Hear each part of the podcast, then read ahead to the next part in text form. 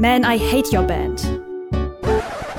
Über ein paar Zeitzonen hinweg haben wir uns hier, äh, versuchen wir zusammenzukommen. Wir probieren mal, ob das klappt über Internet und in, äh, naja, so Halbquarantäne, aber trotz allem ist uns der Hass noch nicht vergangen und wir sind verbunden. Lennart, hoffentlich auch.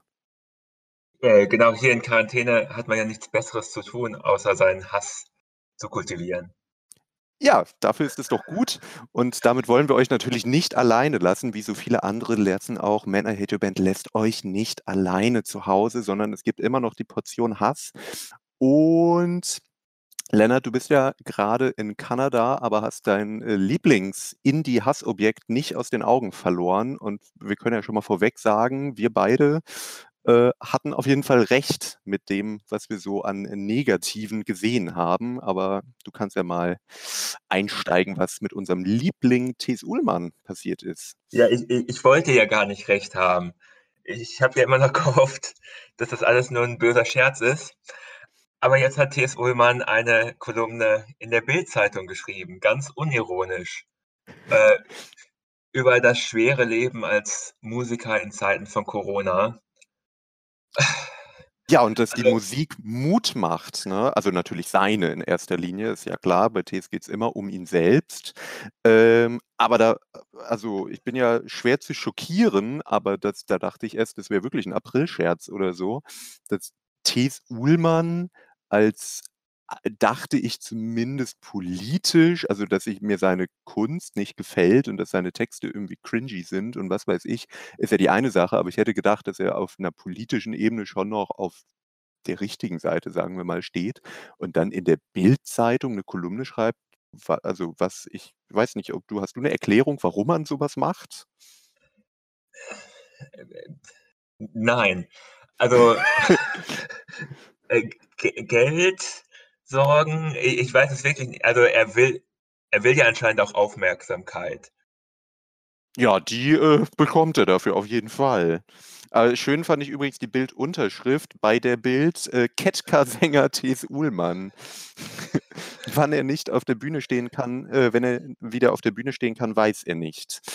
Ja. Ja, äh, wann er wieder auf der Bühne mit Ketka stehen kann, weiß man vor allem nicht. Ja. Also ich war wirklich schockiert. Also jetzt ist so über acht Jahre lang meine Jugend langsam gestorben. Ist damit angefangen, dass Christian Ulm Werbung für McDonalds gemacht hat, was mhm. so der mhm. erste Schock war. Es, äh, und es endet jetzt mit T.S. Ullmann in der Bildzeitung. Tja, die Welt ist schlecht. Ja, der, der ganze Indie-Rock war eine große Lüge. Ja, vielleicht haben wir ihn auch einfach falsch verstanden. Ich weiß es nicht. Vielleicht wollten die gar nicht so Indie in diesem Sinne sein, sondern äh, es wurde ihnen nur aufgedrückt und eigentlich waren es schon immer Arschgeigen. Ich weiß es nicht. Äh, aber bei, also auch dieser Text, den er dann verfasst hat, das ist so schlimm. Es könnte wirklich, also ich bin ja ein äh, großer Fan in Anführungsstrichen vom Bildkolumnisten Franz Josef Wagner, der immer seine wundervoll, also ich bin ja mittlerweile der Meinung, das ist eigentlich ein Bot. Franz Josef Wagner äh, müsste eigentlich 100 Jahre alt sein und hat einen sehr starken Alkoholkonsum, den äh, Bildern nachzuurteilen. Auf jeden Fall ist er ja immer so drei Zeilen zu einem aktuell relevanten Thema und die halt extrem bescheuert sind und keinerlei Inhalt und nur emotionalisierend sind. Und, ich und finde, es bringt in jeder Zeile auch von einem Thema ins nächste oder von einem Gedanken in den nächsten ohne Zusammenhang. Ja, und ja. das passt sehr gut zu dieser Kolumne von T.S. Ullmann. Also ich weiß wirklich nicht, worum es geht in dieser Kolumne, außer um ihn. irgendwas mit, ja, okay, um ihn. Das ist immer ganz wichtig, dass er nämlich, dass ihn es sehr belastet, die Corona-Krise. Das schon. Und dann werden wieder so ein paar paar Sachen, ein paar Songs gedroppt, wie zum Beispiel „Here Comes the Sun“ von den Beatles. Wenn man, äh, nur 10% von so einem Song schreiben könnte, das wäre das Größte, was man schaffen kann. Da bist du bestimmt ganz bei ihm, Lennart. Äh, ne, äh, da muss ich ja mal sagen, ich ich also, ich bin ja nicht der größte Beatles-Fan, aber den Song mag ich tatsächlich sehr gerne. ich habe diese edgy Meinung, die man haben kann, dass George Harrison der beste Beatle war da wird man immer ausgebuht und ich glaube auch zu Recht. Aber naja. Das muss man nicht verstehen. Ähm, na ja, aber das ist halt wieder so diese typische T.S. Ullmann-Geschichte, die ja manche Indie-Verfechter immer noch verteidigen wollen als irgendwie große Kunst. Aber wenn man das jetzt so im Kontext der Bild-Zeitung liest, muss ich sagen, da passt es eben auch gut hin und es wäre eigentlich eine gute Bewerbung als neuer Chefkolumnist, wenn Wagner dann mal, äh, abtritt. Ja. Also, ja, also es ist ja auch es ist halt auch nicht schwer verständlich oder so. Es ist halt einfach nur 'n bisschen wirres, emotionalisiertes Gelaber. Äh, genau das, was wir hier auch machen. Ich ich hatte das Gefühl, dass er uns Aber wir kriegen Art dafür kein Geld. Ja, das stimmt. Leider. Ach, aber vielleicht war die Kolumne auch als Antwort an uns gedacht. Also, ich habe jetzt auch, äh ich versuche so 'n großes Ego zu bekommen wie T.S. Ullmann, alles auf mich zu beziehen. Aber er sagt angefangen zu koksen? Genau, er sagt explizit nämlich da drin, dass er keine Drogen nimmt. Also also Ja. aus dem Nichts heraus. Und, äh, also, ich weiß nicht, ob auch noch andere Leute außer uns ihm das ständig unterstellen. Also, es ist irgendwie ein das Naheliegendste, woran das alles liegen kann, was mit ihm im letzten Jahr passiert ist. Aber, ach und, äh, er hat ja auch 'n Song über den Kokser Nummer 1, Stephen King, auf dem neuen Album. Na ja.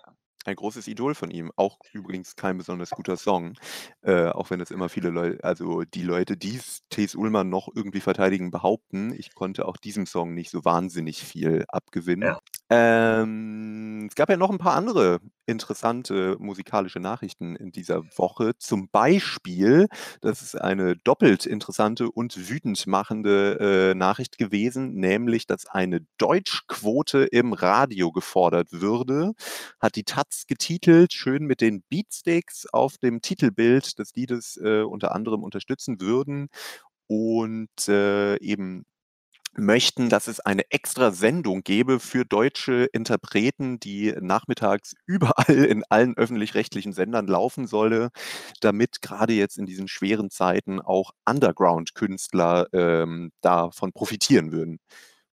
Wo, glaube ich, die meisten, äh, zumindest aus unserer Bubble erst mal aufschreien würden: „Was für ein dummer Quatsch.“ Genau, Hm. es dieser Artikel war eben auch dummer Quatsch, denn die Beatsteaks haben das natürlich nicht gefordert, genauso wenig wie irgendeiner der anderen Künstler, die in diesem Artikel genannt wurden. Die eigentliche Story war, die, äh, die taz nicht so erzählt hat, dass ein paar Musikmanager sich zusammengetan haben und einen Facebook-Post gemacht haben, in dem sie gesagt haben: „Hey, normalerweise würde grade getourt und neue Alben würden rausgebracht. Das passiert grad alles nicht. Vielleicht könnte man ja 'n bisschen mehr deutsche Musik im Radio spielen, um die Künstler irgendwie zu unterstützen. Davon kann man halten, was man will, aber kein einziger Künstler hat das gefordert.“ Tja, das wäre aber natürlich keine geile, klickbare Story. Ja, vor vor allem der Titel der taz war, glaube ich, äh, äh, „Beatsteaks fordern Deutschquote, ist das noch Punkrock?“ Also Ja, das fand ich interessa also, ich bin jetzt auch nicht der größte Beatsteaks-Fan, aber das war schon 'n bisschen sehr fies. Also, erst mal, weil's halt falsch war.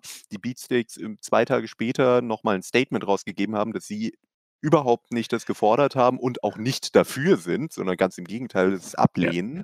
Und ich habe eben noch, äh, geguckt auf die taz-Seite, da steht bisher keine Korrektur. Nö, äh, aber dann in dem äh, in dem Artikel wurde halt relativ hämisch noch mal über die Nicht-Punk das Nicht-Punk-Sein der Be äh, Beatsteaks gelästert und dann noch immer schön 'n paar Links zu alten Artikeln, die auch wiederum, äh, halt sie als die Bausparer unter Punkrock-Bands Deutschlands betitelten. Das, äh, mag kann man natürlich so sehen, aber ist in dem Kontext schon ganz schön, fies und vor allem halt journalistisch unsauber, weil's halt ja nicht stimmt. Aber ich muss sagen, die ganze Story hat mich halt eben irgendwie doppelt aufgeregt, weil, äh, diese Forderung von den Musikmanagern, äh, die gibt es ja tatsächlich.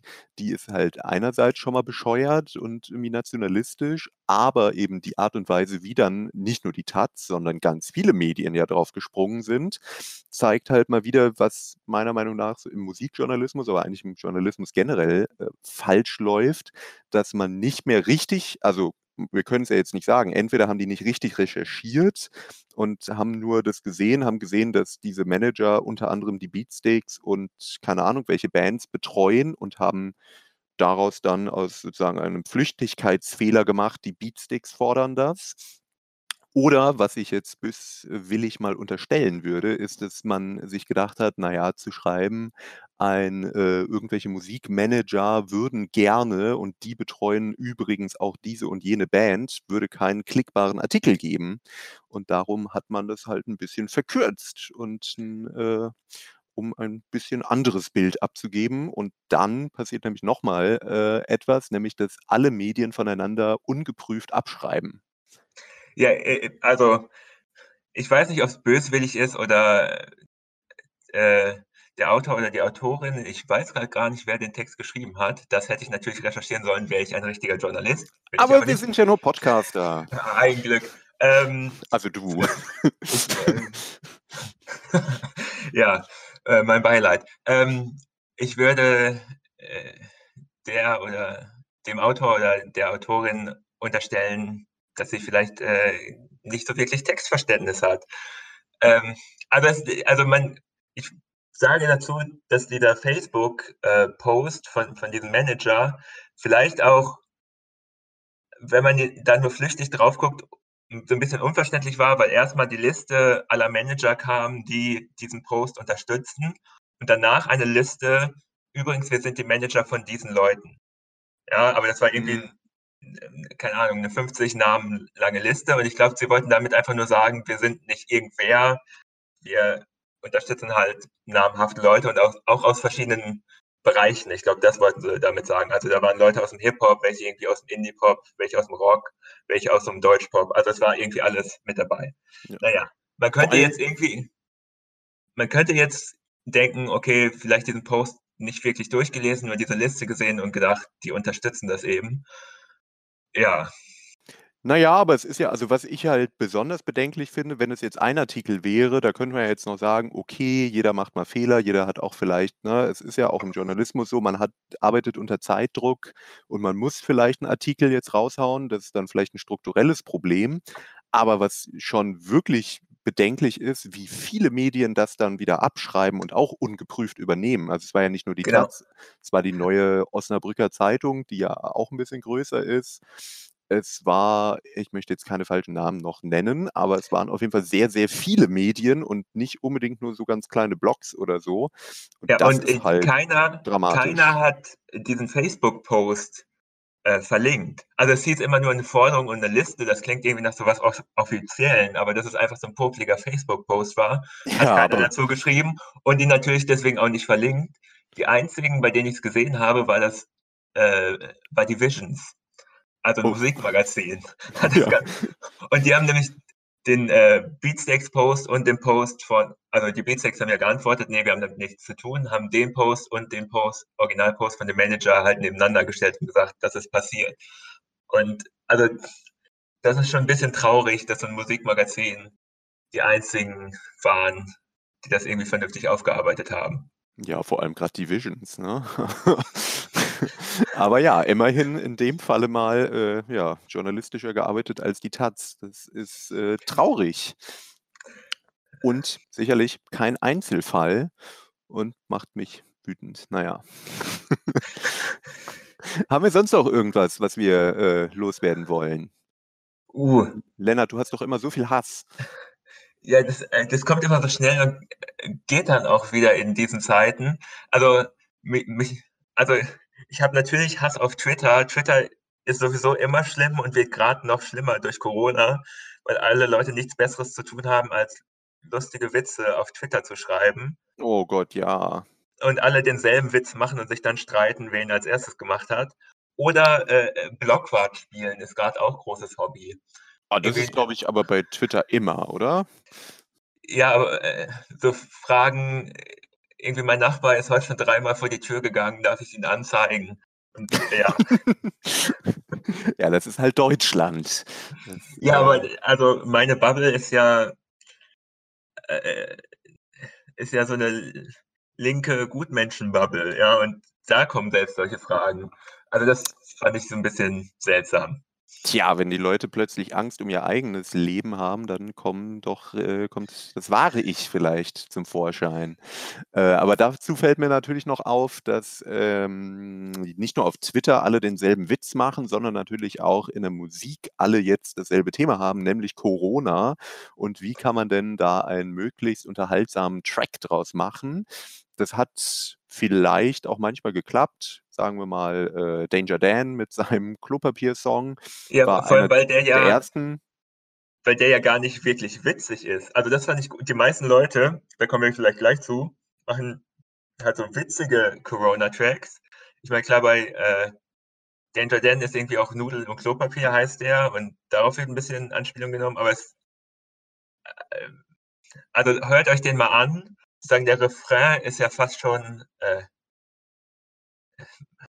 ergreifend, ja. Also Ja, ja, vor allem wenn Danger Dan äh, singt, ist es ja natürlich auch direkt emotional. Ja, das war, war jetzt gar nicht so ironisch gemeint.